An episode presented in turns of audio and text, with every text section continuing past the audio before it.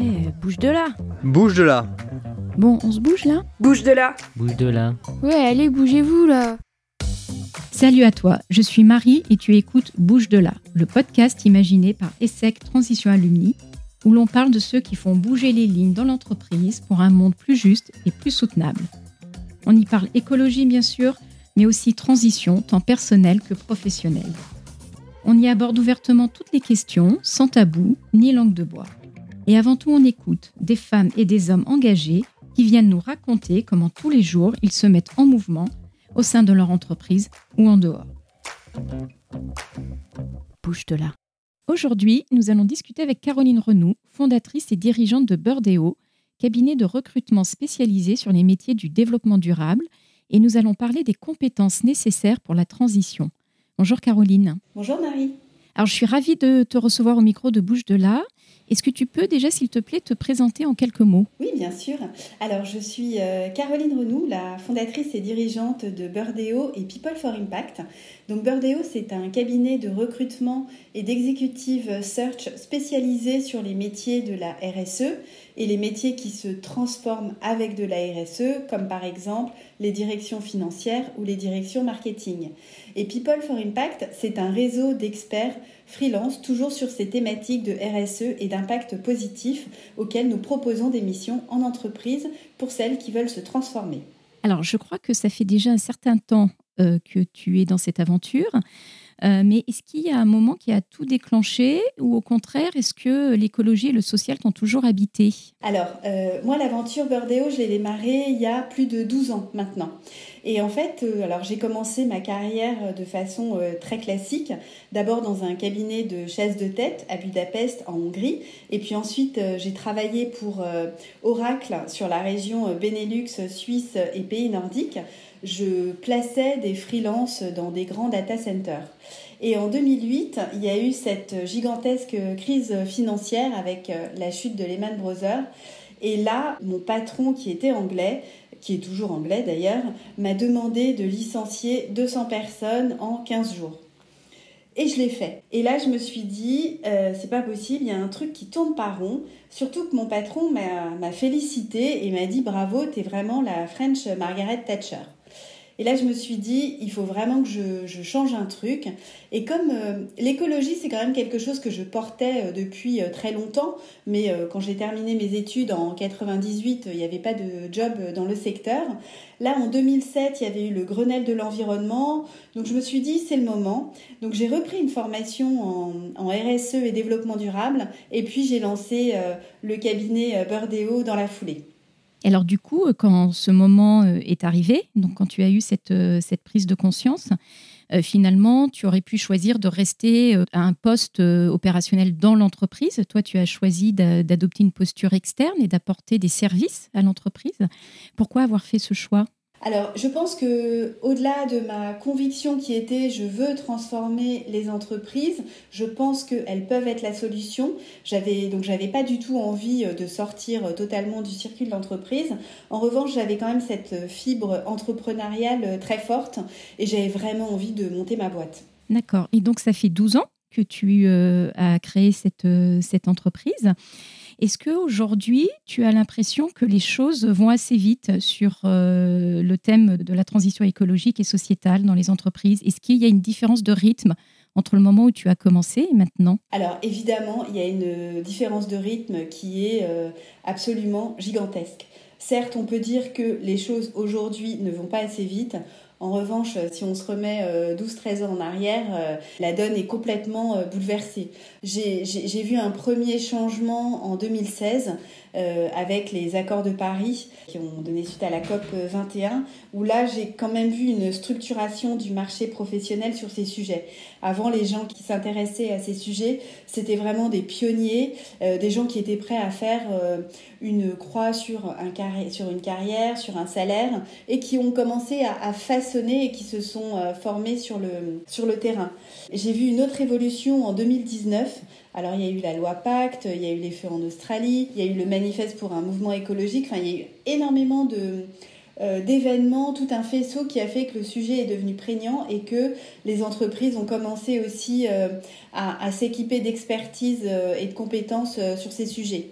Ensuite, la crise sanitaire n'a fait que renforcer une tendance euh, très forte qui était là.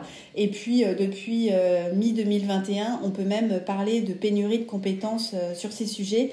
Et là, on voit qu'il y a une transformation en profondeur et vraiment dans beaucoup, beaucoup de métiers, si ce n'est tous.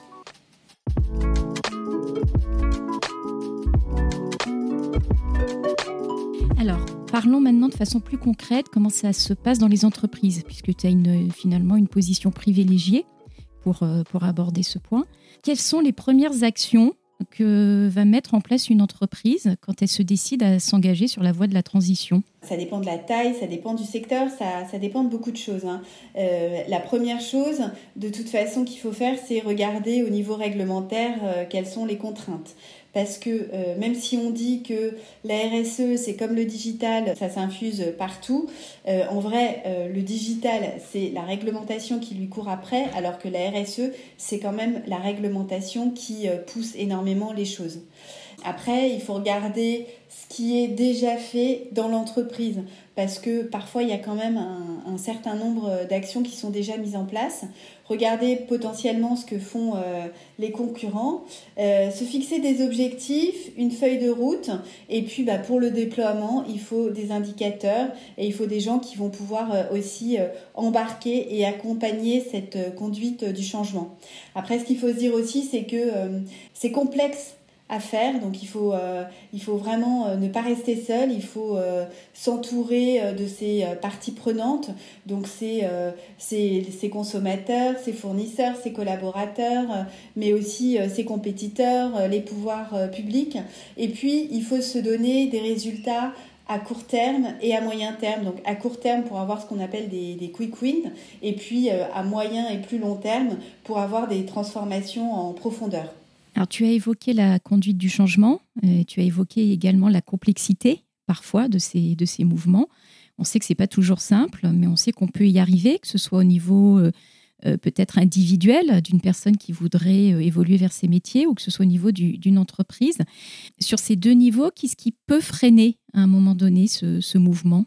Alors, qu'est-ce qui peut freiner ce mouvement? Il y a énormément de choses, hein. puisque le, le, fait de vouloir que euh, les, entreprises se transforment, enfin je veux dire, on est euh, à peu près euh, tous d'accord, et d'ailleurs l'ensemble des, pays qui font partie de l'ONU ont signé les 17 objectifs de développement durable, c'est-à-dire tout ce qu'il faudrait pour vivre bien sur la planète d'ici 2030. Après, dans la réalité, quand il faut euh, déployer et faire des choix, c'est là que ça se complexifie. Parce que euh, on peut faire des, choix de transformation qui vont euh, avoir un impact en termes de coûts à court terme. donc il faut pouvoir le faire. Et puis la concurrence le fait pas forcément. Donc on se met aussi un peu en danger par rapport à ça. Et puis après, euh, on a aussi toutes nos injonctions contradictoires, c'est-à-dire que euh, on se dit bon ben ok, euh, j'arrête de prendre l'avion, je ne consomme que localement, et puis au jour le jour, ben on a aussi envie de partir en vacances, voir ce qui se passe très loin. et puis, c'est pas toujours facile de n'acheter que du local. Donc, on, on, doit gérer en permanence toutes, toutes ces contradictions. Et puis, c'est aussi beaucoup de, de, négociations, de prise en compte des parties prenantes, c'est-à-dire euh, à l'extrême une entreprise qui, qui, fabrique des bouteilles d'eau euh, en plastique, on pourrait se dire ça ne sert à rien. Oui, mais si elle arrête ses usines du jour au lendemain, sans un accompagnement ou une transformation, bah c'est quand même énormément de gens qui vont se retrouver aussi euh, sur, le, sur le carreau. Donc les choix sont complexes. Et face à ces choix, est-ce que tu as des outils qui pourrait permettre d'intensifier le rythme dans les entreprises? Alors, je, pense qu'il faut une combinaison d'énormément de choses. C'est-à-dire, euh, dans les entreprises, pour que ça fonctionne, déjà, il faut que euh, l'équipe euh, dirigeante soit globalement convaincue et qu'il y ait une vraie authenticité aussi et un alignement des valeurs. Ça c'est important.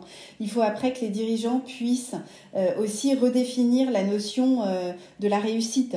on a trop souvent été éduqués, notamment dans les business schools, sur le thème euh, la réussite, c'est quand on augmente ses parts de marché par rapport à la concurrence ou c'est quand on vend euh, un pourcentage en plus de yaourt. Non, là, l'équipe dirigeante doit vraiment euh, réinventer la réussite en disant, nous, on veut créer une performance sociétale et environnementale avec de la performance financière pour créer cette valeur ajoutée. Et puis après, il faut conduire euh, le changement parce que les changements, ils sont complexes.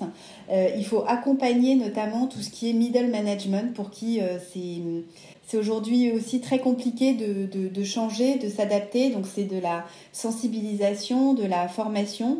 Et puis il faut aussi dans les organisations des gens qui soient qui soient courageux et qui soient tenaces parce que euh, les choix à faire ils sont euh, sont pas simples.